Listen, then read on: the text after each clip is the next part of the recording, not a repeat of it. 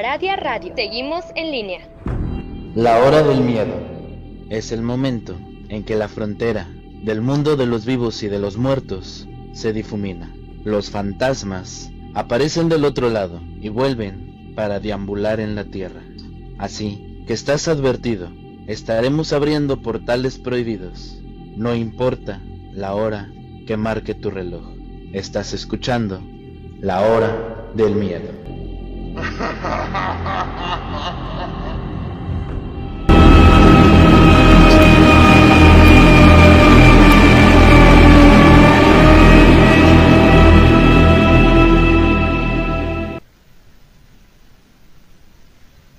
¿qué tal amigos? Muy buenas noches. Sean todos bienvenidos una vez más a este su programa La Hora del Miedo. En la ocasión me presento, yo soy Luna Blackstone, junto al maestro e historiador Rob Gray. Estamos transmitiendo completamente en vivo a través de Radio Radio, su radio paranormal, de nuestro canal en YouTube La Hora del Miedo y a través de frecuencia alterna de Arizona. Primer programa del 2023. Y este año venimos recargados con más temas terroríficos e interesantes. Y esta noche no es la excepción, pues conoceremos los intrigantes secretos del rancho Skinwalker. Pero para hablarnos de tan maravilloso tema, tenemos como cada martes la presencia de nuestro historiador consentido, el maestro Rob Gray. Muy buenas noches, maestro, ¿cómo se encuentra? Hola, muy buenas noches. Gracias por estar con nosotros. Muy bien. Eh, espero que hayan tenido un feliz año nuevo. Así es, maestro. Feliz año nuevo para todos nuestros radioescuchas, para toda la gente que nos apoya también compartiendo este programa. Los invitamos a seguirnos en redes sociales. En Facebook nos encuentran como Academia Tsuki, en YouTube nos encuentran como La Hora del Miedo, de igual manera en TikTok como La Hora del Miedo o bien como Luna Blackstone. Sin más, les recordamos que este programa está bajo la producción de Mauricio Mendoza. El tema de esta noche, el rancho Skinwalker. Adelante, maestro, por favor. Muchas gracias, Lunita. Se sabe que Utah, particularmente el norte, es uno de los puntos paranormales y sobrenaturales más activos del planeta. Aquí se pueden ver desde luces no identificadas en el cielo, hasta extrañas figuras humanoides, e incluso se ha dicho que aquí se ha podido ver a Bigfoot. Han sido vistos en toda esta región durante varios tiempos. La gran extrañeza son los relatos que se remontan a los primeros asentamientos humanos. Tres de cada cuatro habitantes de esta parte del estado han experimentado algo fuera de lo común y para muchos que solo están de paso, hay una sensación palpable de que estas carreteras polvorientas y paisajes sombríos esconden algo oscuro y secreto. Gran parte de la particular actividad se concentra en una cuenca en los alrededores, pero algunos creen que dentro de este radio hay un epicentro, desde que aparecen manifestarse todos los extraños fenómenos de todo el mundo. Este es un hermoso rancho de más de 480 acres, situado a unas 100 millas al este del Gran Lago Salado. Como cualquier otra finca, tradicionalmente adopta el nombre del propietario, pero con el tiempo ha pasado a ser conocido por los otros campesinos que sospechan que este rancho es el punto central de una maldición que les habían echado los navajos, los miembros de una tribu, que siguen teniendo prohibido poner pie en esta tierra, ya que creen que esta es el camino del Skinwalker. Por esta razón, los lugareños lo conocen como el Rancho Skinwalker. Y verán, a lo largo de la segunda mitad del siglo XX, el rancho Skinwalker fue propiedad de una familia que durante mucho tiempo ha, ha, permanecido en el anonimato. Por razones desconocidas, abandonaron repentinamente e inexplicable la propiedad en 1987, dejándola vacía y desatendida. Durante más de siete años, esto fue hasta el año 1994, cuando fue adquirida por Terry Wayne Sherman, junto con sus dos hijos. La pareja creyó haber encontrado la casa de sus sueños. La remota propiedad limitaba el norte con una alta cresta que denominaba los extensos y verdes pastos, los matorrales salvajes del bosque y el arroyo al sur. Toda la finca dependía de una belleza casi tranquila que no pasó desapercibida para toda la familia Sherman. Y Terry era un creador de ganado de alto nivel. Esperaba que el rancho le proporcionara el espacio de la privacidad y la seguridad que necesitaba para llevar lo que era y lo que no era, su afición, sino su medio de vida, al siguiente nivel. Había comprado el rancho por un precio extremadamente favorable, mucho menos de lo que valía, y cuando firmó el papeleo aceptó en las escrituras con una mirada emocionada e incrédula de lo que ahora tenía en la palma de sus manos. La ambición, sus perspectivas, su sueño. Él no podría saber que la tierra que acababa de comprar casi lo destruiría no solo financieramente, sino también psicológicamente. Verán, cuando vieron la propiedad por primera vez, Terry y Gwen encontraron la casa principal en un estado de deterioro, lo que por supuesto habían previsto, dado que el tiempo que había estado vacía. Lo que no esperaban es encontrar, sin embargo, una enorme cantidad de cerrojos que aseguraban la casa, no solo por las puertas delanteras, también las traseras, pero también las puertas interiores. En todas las ventanas también había seguros. Encontraron cadenas muy resistentes, sujetas a grandes peldaños metálicos que estaban incrustados en las paredes. No hacía falta ser un genio para deducir que se habían utilizado para encadenar grandes y poderosos perros guardianes. Aunque estaban un poco inquietos por estas peculiaridades, las descartaron creyendo que la pareja de ancianos que poseía el rancho antes había sido demasiado paranoica y excesivamente protectora. Al fin y al cabo, parecían bastante excéntricos. En el contrato inmobiliario habían insertado una serie de cláusulas inusuales. Por ejemplo, no se les permitía excavar en el terreno sin aprobación previa de los anteriores propietarios. Estas irregularidades fueron pasadas por alto por la familia, pero en algún lugar de la mente de Terry no pudo evitar preguntarse qué les había asustado hasta el punto de instalar ese nivel de seguridad. Con el tiempo, por supuesto, llegaría a comprender esa idílica y deslumbrante extensión de lo que era el terreno, y era bastante inquietante, en más sentidos que su serena belleza.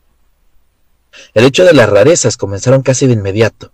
El primer día de mudanza, la familia Sherman estaba descargando un camión frente a su nueva casa, cuando vieron en el lado más lejano al pasto sur. A medida que se acercaban, pudieron ver que se trataba de un lobo que se acercaba con elegancia hacia ellos, en una serie de giros. Y éste se puso inmediatamente cuando vio a Terry en guardia. Pero no solo era la presencia de un lobo lo que le preocupaba. Escalando contra los postes de la valla y los arbustos distantes, pudo ver que este animal era al menos tres veces del tamaño de un lobo promedio, pero su comportamiento era curiosamente alarmante. Parecía despreocupado, incluso amistoso. Redujo la velocidad y luego se detuvo unos 50 metros de distancia. Olfateaba el aire, miraba a la familia con sus inteligentes y penetrantes ojos azules, antes de seguir caminando despreocupadamente hacia ellos. Parecía como si esta criatura fuera totalmente domesticada meneaba la cola al acercarse, y el padre, Terry, que había estado ayudando a descargar el camión, extendió valerosamente la mano para acariciar la enorme bestia. Terry Sherman medía más de un metro ochenta, y aunque era un hombre grande, su cabeza llegaba fácilmente a la parte superior de su hombro, de aquel lobo. Rápidamente quedó claro que a pesar del tamaño y la apariencia intimidante del lobo, no quería hacerles daño. El resto de la familia se relajó, y se acercó a saludar al extraño visitante. Tal vez esta era la mascota de alguien. Terry se aventuró a mirar con nerviosismo el establo que estaba algunos metros a su izquierda, preguntándose si había sido inteligente trasladar parte de su rebaño tan pronto dentro del establo. Había cuatro de sus vacas reproductoras y otros tantos terroneros. Todos estaban claramente preocupados por la presencia del lobo, excepto un joven y curioso Sherman,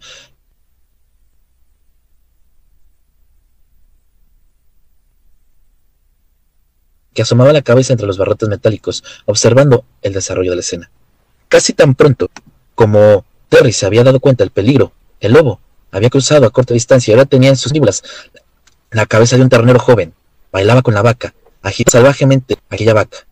El lobo intentaba arrastrar fuera del corral. Terry colgó el mango del hacha de la parte trasera de su camioneta y se abalanzó con él golpeándole los flancos al enorme animal. Pero el lobo no le prestó atención y negó a soltar aquel ternero. Su hijo ruido hacia el camino una Magnum 357 de la y se la entregó a su padre. Terry no tardó en disparar. El tiro al abdomen del lobo, que sonó por todo el lugar. El efecto no tuvo con ese animal. El animal no reaccionó hacia el tiro, no se tambaleó, no bramó, ni siquiera simplemente siguió destrozando al pobre ternero. En desesperación, Terry volvió a disparar el arma y siguió sin surtir efecto.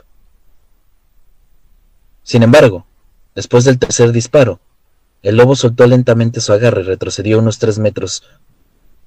El ranchero no podía creer lo que sus ojos estaban viendo. Tres disparos de una Magnum 357 quemarropa, pero este lobo ni siquiera estaba herido, no había sangre en ninguna parte de su pelaje.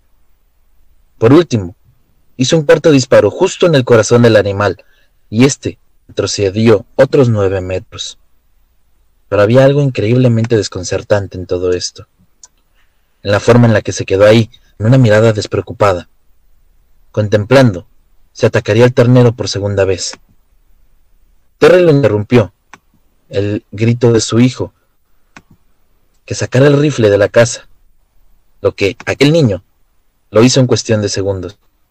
El lobo permaneció perfectamente inmóvil mientras él apuntaba el arma más pesada y casi sintió pena por la propia bestia. Sacó un disparo ensordecedor. Sonó en toda la naturaleza y en ese momento supo que había dado en el blanco. En de caer al, como cualquier otro animal. En un montón. Simplemente se retiró otros dos metros. Clavó su mirada en Terry una vez más. Y él inquieto rápidamente hizo otro disparo, y esta vez vio cómo se desprendía un trozo de carne del animal. Ni siquiera esto derribó aquel lobo. Él echó una última mirada, sin prisas. Miró el ternero, luego se dio la vuelta y volvió a trotar en dirección en la que venía. Terry se quedó boca abierto. Sabía que no podía permitir que un gran depredador permanezca así en sus tierras si pretendía él criar ganado, así que llamó a su hijo adolescente y los dos procedieron a perseguirlo. Debieron de seguir al lobo durante más o menos media vislumbrando su huella, mientras corría hacia el sur entre los matorrales de álamos y otros árboles. Las huellas los condujeron a través de un bosquecillo de olivos rusos, al otro lado del cual estaba un arroyo. Al salir de los árboles, se encontraron una amplia orilla eh, de barro y pudieron ver claramente las huellas de las patas del lobo. E inmediatamente comenzaron 30 metros a la orilla del agua. Terry y su hijo no podían creer lo que veían. Estaban de pie en una amplia extensión de barro, empapados, pero las huellas terminaban justo en medio de la orilla.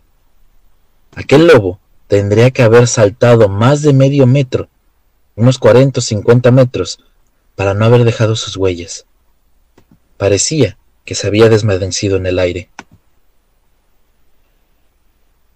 Terry, al regresar a la granja, recogió por casualidad el trozo de carne que se había desprendido del animal. Observó aquel trozo y en lugar de estar fresco, estaba como si hubiera estado expuesto al sol durante varios días. Olía putrefacción.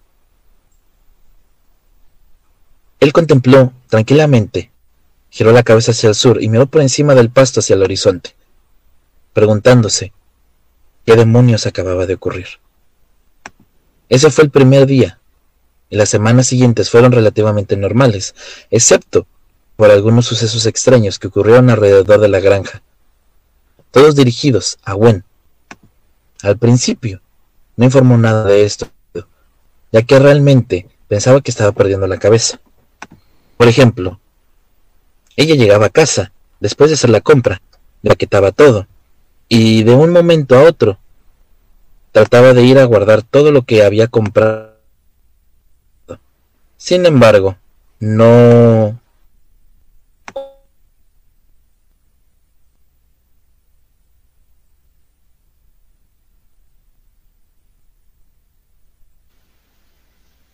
Creo que perdimos la señal con el maestro eh, Rob, pero vamos a esperar unos minutitos en cuanto se vuelva a conectar, pues nos seguirá contando sobre este maravilloso rancho. Nos está hablando del rancho Skinwalker y nos está contando cómo es que se relaciona mucho, bueno, en, este, en esta ocasión nos está contando cómo es que ellos llegaron a encontrar lo que se dice que es un hombre eh, lobo o bien eh, pues nos está contando sobre la historia de los lobos en este rancho que es bastante peculiar. De hecho, tengo entendido que en este rancho eh, pues hay presencia no solamente de este tipo de criaturas, sino incluso se pueden llegar a hablar hasta de extraterrestres, pueden hablarse de presencias fantasmales, y yo supongo que el maestro Rock nos va a contar muchas más historias y muchos más datos de este, eh, de este rancho. Así que vamos a esperar un poquitito a ver si se vuelve a conectar el maestro Rock. Maestro Rock, parece que ya lo tenemos por aquí. Mm. Parece que, parece que no está bueno. Pues entonces mientras esperamos a, al maestro pues les comento que justamente eh, en este, bueno, no en ese rancho, pero acá en el lugar en donde vivo, hay unas pequeñas reservaciones, ya les había comentado anteriormente, que pues tienen una similitud con un poquito a lo que nos comenta el maestro Rob sobre este rancho, el rancho Skinwalker, puesto que acá en esta localidad están los nativos americanos y les rinden honor, de hecho tienen una festividad entonces, eh, hacen algo, han pasado historias muy similares a las del rancho Skinwalker. Maestro Rob, ¿ya lo tenemos de regreso? Sí, sí, ya está. Adelante, por favor. ¿En qué momento nos quedamos de la historia? Bueno, pues nos estaba contando eh, sobre eh, los tiros, los balazos que le dieron a este lobo. Y pues no sé, no se explicaban el cómo es que sin recibir tantos balazos pues no le pasaba nada. Después de que ellos corretearon el lobo durante la maleza, durante todo este tiempo, llegaron al arroyo, a las orillas del arroyo. Eh, Terry y su hijo habían ido a ocuparse sobre, pues sobre todo lo que había visto en este momento. Tenían que deshacerse de el lobo, porque mostraba una, mm, digamos que un, un peligro para su ganado.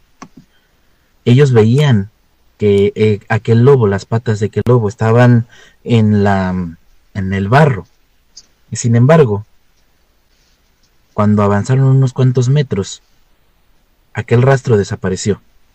Aquel lobo había parecido que hubiera brincado de un lado a otro de la orilla del río, más de 40 50 metros. Su rastro había desaparecido. Esto era imposible. Un lobo de este tamaño no podía desaparecer. Cuando regresaron a la granja, Terry optó por agarrar el cacho de carne que se le había despedido al, al lobo. Cuando lo vio y lo olió, olía de una manera bastante peculiar. Olía a podrido, como si hubiera estado tres o cuatro días bajo el sol. No tenía ni siquiera manchas de sangre fresca. Esto no solamente eh, le pasó en estos momentos a la familia Sherman. Eh, la mamá había tenido algunos problemas con lo que es eh, la casa en, sí.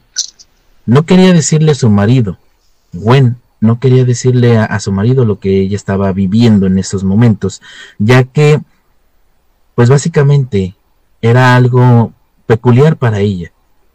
Un día llegó de hacer compras, sacó todo de las bolsas, se tuvo que dirigir hacia otra parte de, de la casa y cuando regresó, mágicamente todo estaba de regreso en las bolsas, como si ella nunca hubiera sacado absolutamente nada. También se le desaparecían cosas. Cuando ella iba a bañarse, normalmente se llevaba su toalla, su cepillo para el cabello, y había momentos en que estos desaparecían y aparecían en otro lugar de la casa, improvisadamente. No sabías en dónde iban a aparecer, solamente aparecían. Muchas veces se quedó callada hasta que un día Terry llegó bastante molesto a la casa.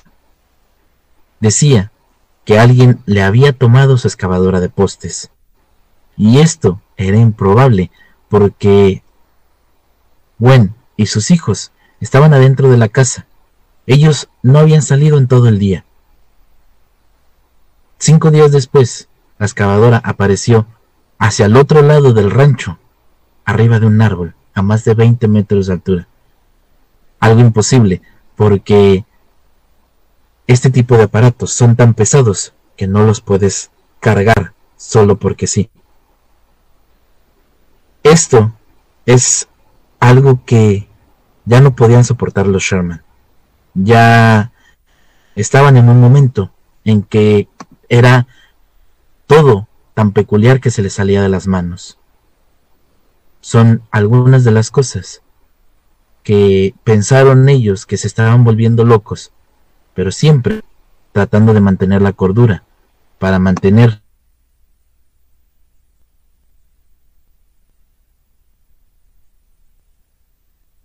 un lugar, su trabajo y su vida lo mejor que podían encontrar en este rancho. Excelente historia la de esta noche, maestro Rob. Cabe destacar que eh, tengo entendido que este rancho Skinwalker les estaba comentando eh, un poquito a los chicos cuando usted se, se desconectó, que en este rancho hay muchos avistamientos de muchísimas criaturas, de muchísimas cosas. Se dice que hay avistamientos ovnis, se dice que hay... Eh, fantasma, se dice pues en esta ocasión que nos está comentando sobre, sobre el lobo. Estamos hablando ya directamente de hombres lobo, maestro, como tal. No te podría asegurar que fuera un hombre lobo como tal, porque pues Terry básicamente comenta que era un lobo bastante gigante, pero no, no es una persona creyente de, de este tipo de cosas. Un hombre lobo o un skinwalker como ellos les llaman, ¿no? Lo que sí es que al parecer esta no es la única criatura, no es el único críptido que estuvo rondando por todo el lugar, sino que también fueron más cosas que, estuvieron por esos lugares que afectaban un poquito más a, lo que eran los Sherman. Una de ellas era pues que veían demasiados orbes. Era bastante tarde eh, muchos de ellos eh, estaban pues haciendo sus labores en, en, el rancho, tanto sus hijos como, como Terry Sherman, y dice que una vez vieron al regresar a la finca, a unos cientos de metros, un conjunto de luces que se movían dentro de los límites de su propiedad, que ya las habían visto bastante tiempo, y había supuesto que alguien se había equivocado de camino. Pensaban que eran luces de lámparas, pero al final de cuentas no eran más que estas luces, estos orbes que a veces solemos ver y que no prestamos mucha atención a ellos. Entiendo. De hecho, eh, ya habíamos comentado anteriormente, por lo menos en la academia les dimos un tema acerca de los orbes y les contamos eh, las distintos, los distintos tonos, qué es cada orbe. Y fíjese, maestro, que tengo entendido que este tipo de luces, que este tipo de orbes aparecen justamente en lugares de alta eh, pues gama energética, ¿no? O sea, cuando ocurren este tipo de situaciones. Y volviendo un poquito al tema sobre los lobos, les comentaba que acá en donde vivo hay una reservación de nativo americanos que justamente pues tienen les rinden honor, tienen sus rituales para los lobos e incluso se habla mucho de los skinwalkers, pues ellos mismos tienen una festividad en las cuales portan tal cual la piel de los lobos y pues eh, obviamente son rituales secretos, pero son bastante fuertes e incluso se llegan a escuchar bastantes aullidos de, de lobos por acá Esperemos no estar en la misma situación que el rancho Skinwalker, pero pues por lo menos las festividades que, tienen acá los nativoamericanos son muy similares, maestro.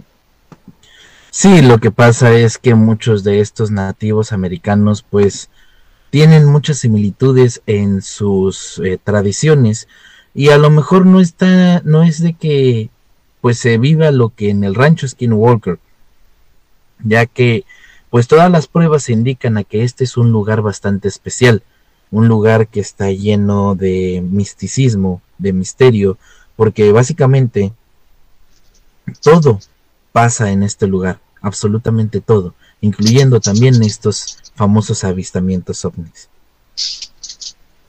Así es, y fíjese qué curioso maestro, que eh, en este tipo de lugares cuando tienen esta energía siempre siempre tienen que eh, haber avistamientos, avistamientos ovnis, perdón. Sí, no solo por, por eh, este tipo de cosas, ¿no? Sino, por ejemplo, muchas veces se, se daba a conocer, Terry decía que cuando, por ejemplo, empezó a transportar a su preciado ganado al rancho, la actividad paranormal parecía identificarse con la llegada del, ganado de alta gama las cosas empezaron a ponerse serias. Los meses de invierno, las tormentas de nieve que azotaban la región, y Terry se encontró a todas horas acordando el ganado para que no se, se extraviara demasiado. Un atardecer salió a caballo en busca de unas de sus preciadas vacas Angus, que llevaba casi 24 horas desaparecida.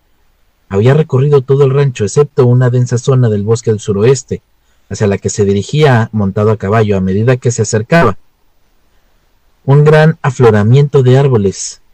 Se sintió aliviado al ver las inconfundibles impresiones de pezuñas en la nieve profunda, y ahora sabía que era cuestión de tiempo antes de localizar al animal.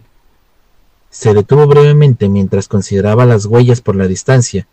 Entre ellas, determinó que había recorrido a toda velocidad aquel sendero. Al entrar en la línea de los árboles, un comportamiento extraño para una vaca, especialmente durante una tormenta de nieve, que hubiera estado huyendo de algo. Pero aunque era poco probable que un depredador estuviera cazando con aquel frío, no era imposible. Pudo observar un conjunto de huellas. Siguió las huellas durante 20 metros, entró a los árboles y de pronto llegó a un amplio claro. Las huellas continuaban hasta el centro del espacio abierto, y luego se detuvieron en seco. La vaca no aparecía por ninguna parte. Terry le recorrió un escalofrío, le recorrió por la espalda recordar cómo las huellas del lobo se habían detenido de forma similar, como si el animal hubiese desaparecido, como si hubiera absorbido por el aire. Pero al buscar más, teniendo la esperanza, volvió solamente para darse cuenta que pues estaba perdida. Su ganado era más que, parte de su familia y perder una vaca, un toro, no solamente era económicamente devastador, sino que también le rompía el corazón a Terry. Sus animales estaban esparcidos por varias eh, partes del rancho sin explicación alguna.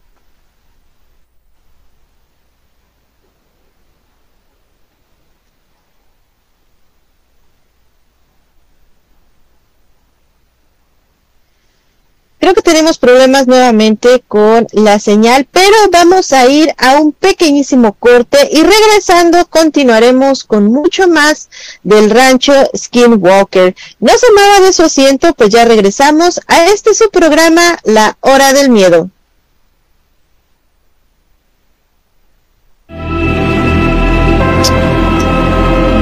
En un momento regresa La Hora del Miedo.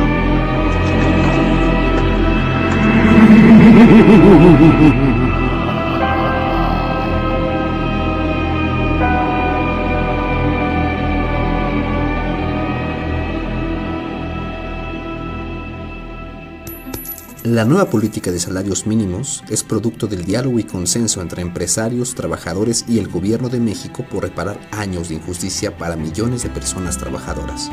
En solo tres años, de manera responsable y sostenida, el salario mínimo ha aumentado 73% en términos reales.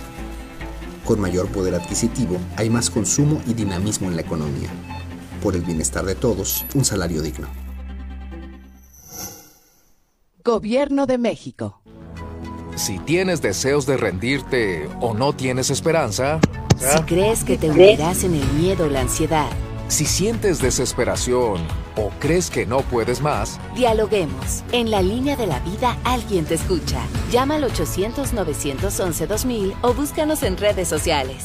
Te damos el apoyo y la información que necesites. Juntos por la paz. Secretaría de Gobernación. Gobierno de México. Ya regresa la hora del miedo.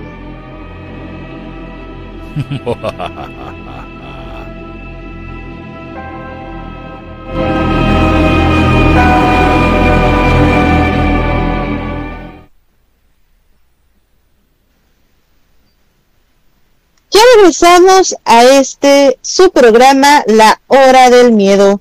En la ocasión nuevamente me presento.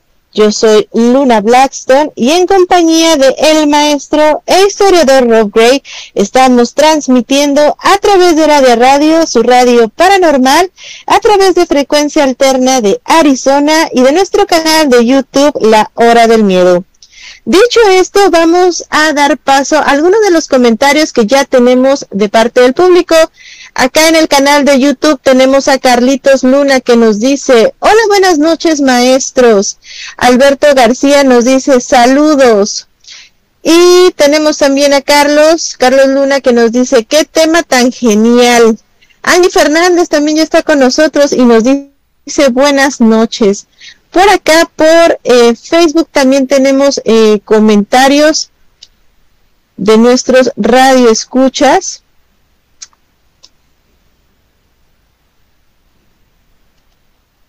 Bueno, de repente no, no me deja ver los comentarios, pero eh, pues muchas gracias a todos los que nos están escuchando, gracias por eh, compartir el programa, nos ayuda muchísimo. Y en el bloque anterior, el maestro Rob nos estaba comentando sobre el rancho Skinwalker. Nos comentaba aquí que hay avistamientos ovnis, que hay muchas, muchas cosas paranormales y también presencias de criaturas. Adelante, maestro, por favor. Muchas gracias, Lunita.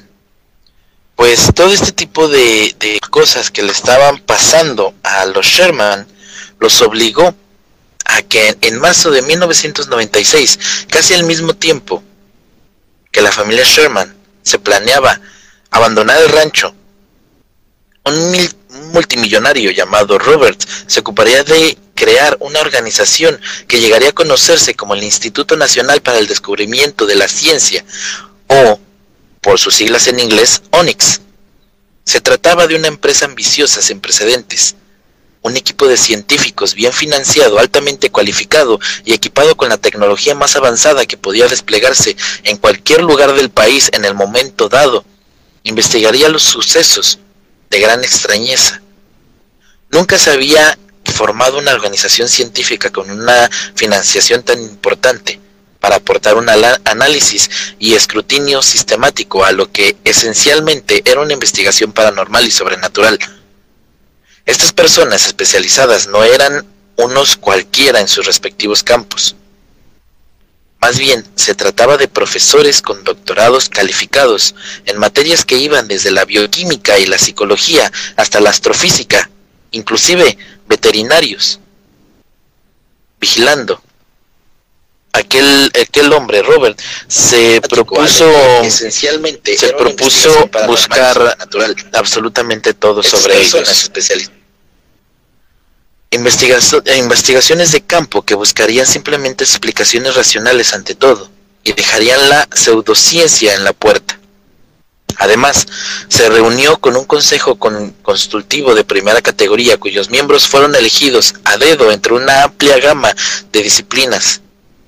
Este grupo evaluaría las pruebas obtenidas de las actividades del equipo de campo. En total, se estaba formando aquel grupo por más de 25 miembros, la mayoría de ellos procedentes de la comunidad científica, pero también incluiría personal de seguridad reclutado en antiguos círculos militares. Dos de los miembros más destacados del equipo de campo fueron el físico Eric Davis y el, bioquímico, Camp, que elegir a documentar las experiencias de los Sherman. Y sobre todo lo podemos leer en, en su libro Hanford, que escribió con colaboración con George, y que es la fuente principal de la información contenida en este capítulo. Poco después de que se formara el Onyx, escucharon ecos de la prensa sobre un pequeño rancho al norte de Utah que aparentemente estaba siendo visitado por ovnis de forma regular. Terry Sherman se había dirigido de mala gana al periódico local a principios de año para informar de los extraños sucesos en su propiedad, casi como haciendo un grito de ayuda. Hacía tiempo que sospechaba que la mayor parte de la actividad estaba relacionada de algún modo con tecnología militar secreta, porque él no creía en extraterrestres. En ninguna de las historias relacionadas con el folclore de los nativos americanos, y sobre todo, esperaba que al llamar la atención sobre el fenómeno, quien quiera que sea que lo perpetuara, se echaría atrás. Así que en el verano de 1996, Robert lo invocó a una reunión para discutir el caso. En muchos sentidos, el rancho presentaba una oportunidad tentadora, laboratorio en el campo lejos de las miradas indiscretas, el cual se podía estudiar una amplia variedad de fenómenos que se producían con regularidad y que eran de naturaleza precisa para que sea para la cual se había formado esta organización. La perspectiva parecía demasiado buena para dejarla pasar cuestión de semanas, el equipo de Onyx se reunió con la familia Sherman y tras escuchar los incidentes y las experiencias, expresaron su interés en comprarles la propiedad, mientras Gwen y los niños estaban desesperados por mudarse. Se habían alegrado de no volver a pisar aquel rancho. Terry era un hombre orgulloso y no estaba de todo dispuesto a marcharse. Le enfurecía que lo echaran de su propia tierra, sobre todo porque aún no sabía qué había detrás de los fenómenos. Sin embargo, tenía que hacerlo mejor. Así que aceptó a regañadientes con la condición de seguir siendo el encargado del rancho para el equipo de Onyx. Y es que Terry tenía ganas de ver cómo avanzaba la investigación y las respuestas podían encontrarse, aunque solo fuera para superar el calvario que él y su familia habían sufrido durante los últimos dos años. El Onyx era un equipo de científicos acostumbrados a trabajar en condiciones de laboratorio. No tenían ni idea de cómo gestionar un rancho, así que aceptaron encargado su oferta. Junto con la propiedad, también compraron ganado para mantenerlo como cebo, y Terry también alojó ahí parte de su propio ganado con el mismo fin. En septiembre del año, de, ese mismo año, el Onyx había trasladado su remolque de observación y su laboratorio móvil a la propiedad del equipo del en campo. Estaba formado por cuatro científicos y un grupo de investigadores asistentes que se encontraban en el rancho de forma permanente las 24 horas del día. La función del equipo de campo era recoger y analizar pruebas, presentarlas en reuniones mensuales al consejo asesor, y lo primero que hizo el equipo al llegar fue realizar una de las varias pruebas de los fenómenos descritos por la familia Sherman. Estos eran demasiados variados y extraños, pero cómo reducirlos a una sola explicación y sus pensamientos iniciales fueron lo que posiblemente había elegido el psicólogo y alguien ambientalista considerar. Tal vez los Sherman estaban mintiendo, para solamente llamar la atención. Habían sufrido mucho Terry y su familia con el delirio masivo. Tal vez había plantas en el terreno que emitían esporas con propiedades alucinógenas. O tal vez lo alucinógeno estaba en el agua, contaminando a la familia.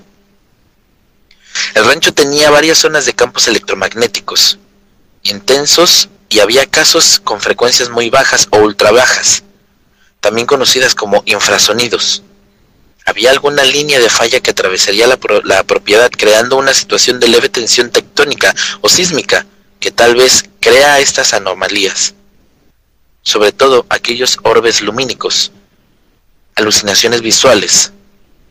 La respuesta corta a todas estas preguntas fue un no rotundo, y aunque se tardarían más en responder algunas de ellas, otras especialmente lo que respecta a los factores psicológicos, a pesar de ello, aparte de unas pocas luces extrañas vistas en el cielo, el resto de 1996 sería sin incidentes, y el equipo de campo de Onyx dudó inicialmente lo que algunas historias más extrañas les habían contado. Pero todo esto cambiaría el año siguiente. En esencia, cuanto más tiempo pasara el equipo de Onyx en el rancho, más se daría cuenta que la familia Sherman estaba diciendo la verdad. Empezamos el 9 de marzo de 1997. Terry Wen descubrió en el cadáver de un ternero Angus negro tirado en la hierba, a poco más de 100 metros de la granja.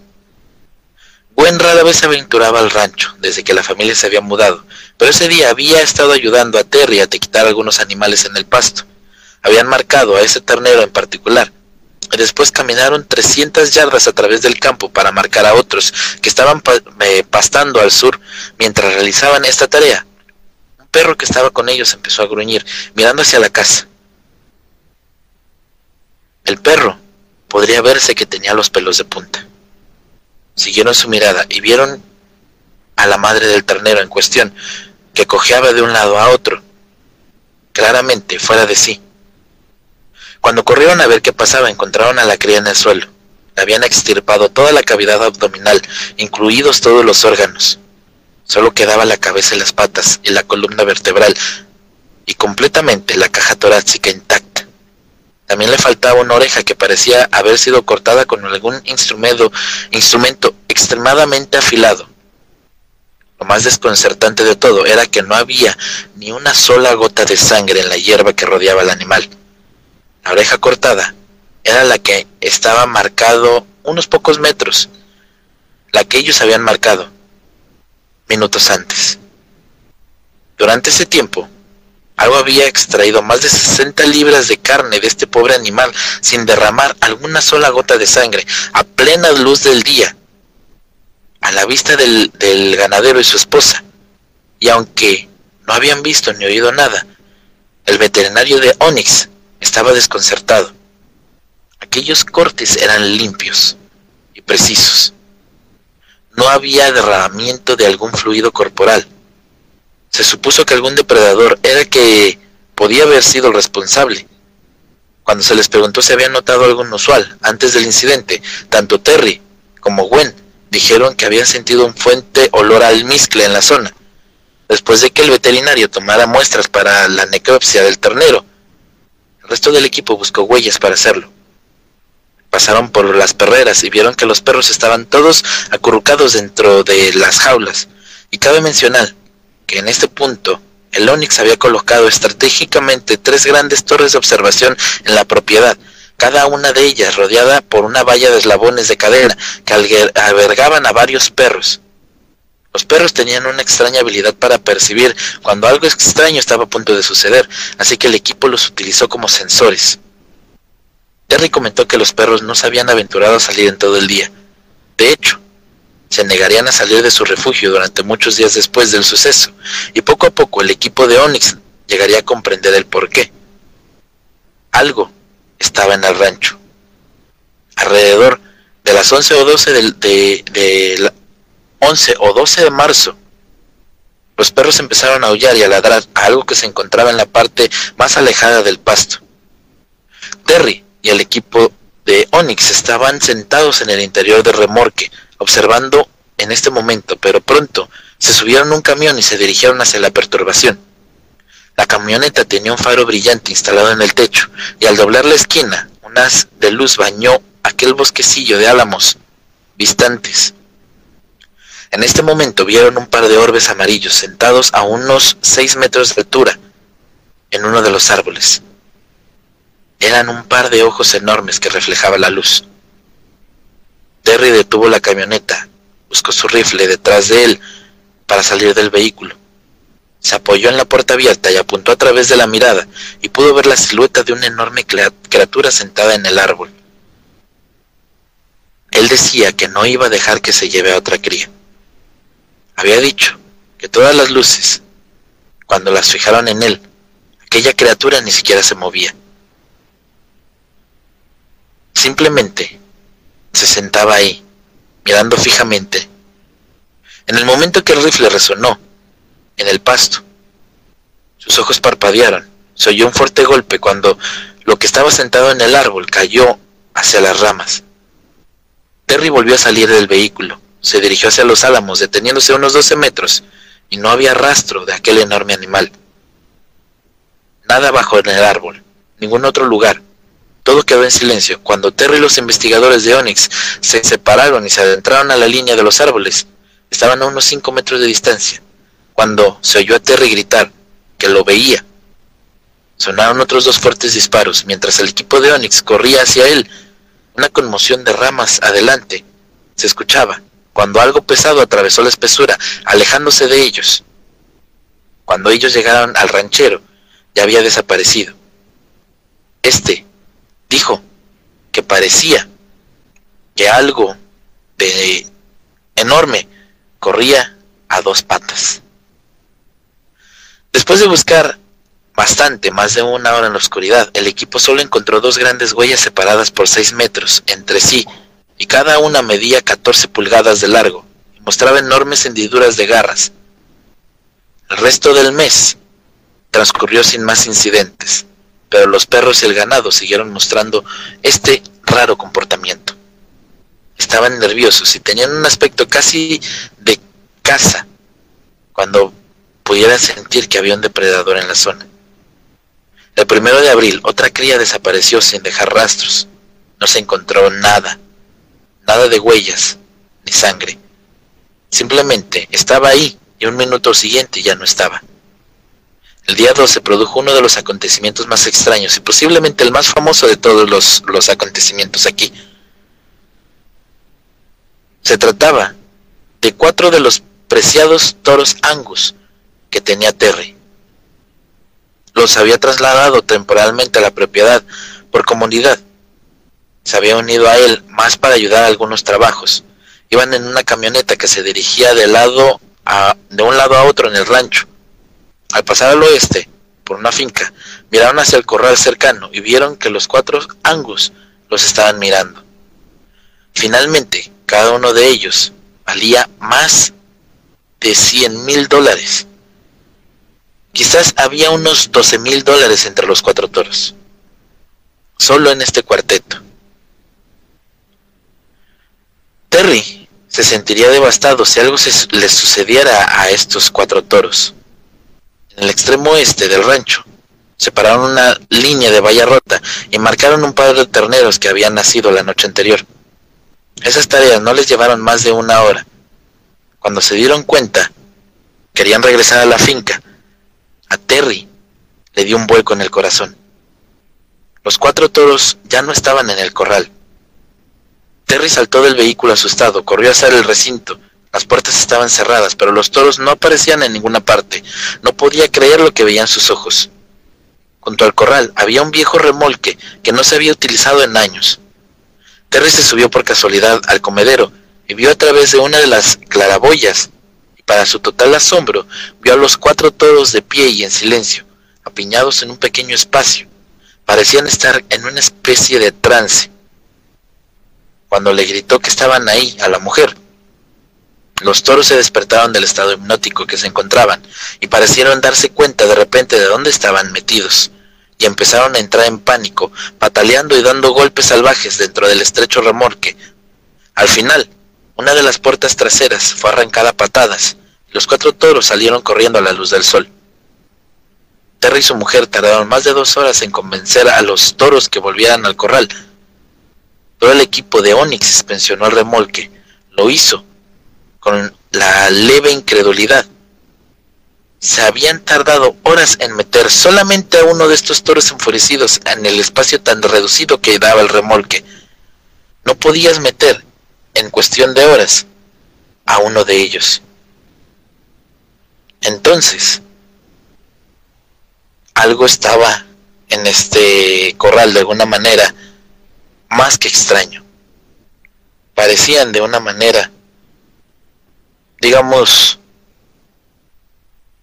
difícil de, creer que cuatro toros los habían metido en lo que podría ser una casa para dos personas de una manera tan rápida y sobre todo porque las puertas estaban cerradas con alambre. El equipo de Onyx encontró varias telarañas esparcidas por el panel interior de la puerta, lo que habría demostrado que la entrada no se había abierto en mucho tiempo. Era bastante desconcertante, ya que no había otra forma de que los toros pudiesen entrar al remolque. Sobre todo, al investigar más a fondo, descubrieron que los barrotes del corral se habían magnetizado de alguna manera, una anomalía que se disipó con el tiempo, y esto llevó al equipo Onyx a buscar campos magnéticos en toda la propiedad. En algún momento de este mismo mes, se estaba investigando unas extrañas huellas que habían estado por ahí. Uno de ellos, en la noche, decía que al momento de ver algunos de estos orbes, gracias a su cámara de visión nocturna, simple y sencillamente, pues veía a través, como si una especie de portal se hubiera abierto veía como una criatura que se estaba arrastrando, una criatura que medía cerca de dos metros, que no tenía pies ni cuerpo, una criatura que estaba saliendo de un portal que solamente se podía ver con su cámara infrarroja. Bastante extraño. Después de esto, y que no tenían ninguna prueba de que había todo este tipo de anomalías, solamente los orbes eh, grabados con las cámaras, porque todo evitaba ser grabado. Cerraron la investigación. El rancho sigue perteneciendo a aquel millonario, pero nadie puede entrar actualmente, Luna. Muy interesante, Muy interesante tema, el de esta, noche. Realmente, este rancho, rancho tiene demasiadas anomalías, por así decirlo. Tiene básicamente, todo, todo lo que pues eh, una persona pudiera investigar. Avistamientos ovnis, criaturas extrañas, fenómenos poltergeists, inclusive, pues como les digo, eh, portales hacia otros mundos. No sé, desafortunadamente nada aparecía en los videos de los investigadores. Sí, tenemos, tenemos, unos, comentarios, de, parte, del, público. Tenemos, tenemos a más, más que, nos dice, que nos dice saludos, maestros. También, también dice eh, Bella Bella. Año Fernández dice también buenas noches. Tenemos, saluditos de Fernández también, de Iván Torres, y una pregunta de Carlos nos dice, dice Maestro, ¿ustedes saben por qué esta, compañía investiga estos fenómenos? Desde un eh, tiempo dado a este multimillonario que nada más se sabe el nombre de Robert, le interesó mucho la, la el fenómeno paranormal y como sabemos, hacia 1996 ya habían aparecido durante todo Estados Unidos muchas eh, pues visiones paranormales, muchos eh, inclusive casos de posesiones, casos de avistamientos de Bigfoot en lo que es la parte norte de California. Todo esto le llamaba la atención, sobre todo aquellos críptidos y de cómo es que la gente puede llegar a ver este tipo de cosas, qué son, si los puedes cazar como cualquier otra cosa o domesticar. Todo esto le, le, llevó a que como este rancho es uno de los epicentros más fuertes de todo este tipo de fenómenos, pues por eso fue que le interesó entrar a este lugar. Fíjate, fíjate, lo mencionas muchísimo, como el área, el área 51, 51 más, o menos, menos ese tipo de, de actividad paranormal. Es similar al área 51, pero al área 51 le faltan los críptidos, le falta Bigfoot, pie grande, inclusive le faltan los portales hacia otras dimensiones.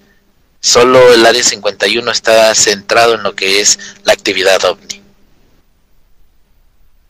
Fíjate, Rob, que en, el, en, el, estudio, estudio se comenta, se comenta que eh, en el área 51 también vienen algún, algún tipo de criaturas eh, pues guardadas, guardadas para algún tipo de investigación. Pues no se sabe porque es muy difícil encontrar alguien que nos podría decir que hay o que no hay en el área 51. Sin embargo, es curioso porque según gente que llegó o que dice haber trabajado en esas instalaciones, pues sí dicen que tienen algo. Sin embargo, a pesar de que ya se, se hicieron públicos algunos archivos del área 51, pues no están completamente liberados, por así decirlo. Así es, maestro. Pues interesante, muy interesante tema el de esta noche. Antes de terminar, maestro, a puntito de terminar este programa, ¿gusta dejarnos alguna otra recomendación, algún otro comentario? En el rancho Skinwalker muchas veces se dijo que todo este tipo de cosas eh, fueron creadas por el ejército de los Estados Unidos, por la Marina, ya que muchas veces se veía a gente de estas organizaciones rondar por ahí. Eh, se puede decir que los avistamientos ovni y sobre todo aquellos orbes o aquellas luces también tienen que ver con, no sé, armas experimentales o cualquier otro tipo de cosas. Sin embargo, como les dije al principio de la historia, esta zona está prohibida para los nativos navajos. Entonces, esto ya tiene bastantes generaciones de que la zona está marcada por este tipo de cosas. Según los investigadores paranormales, el rancho Skinwalker es un epicentro de zonas para, de casos paranormales a por, a por mayor, pero nunca los puedes grabar porque nunca van a aparecer en el mismo lugar. Es como si la entidad o el mismo rancho estuviera vivo, sabiendo cuáles son los siguientes movimientos.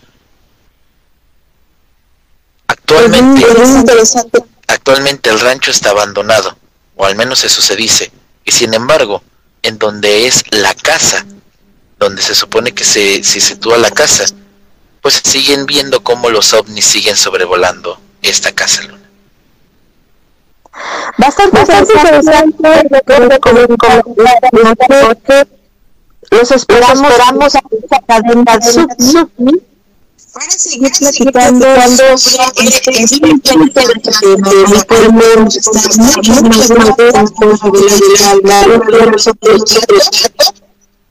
pero bueno, terminamos con este programa de este enero de 2023. Nos esperamos el siguiente martes. en punto de las de la noche en otro otro episodio más de la hora del miedo.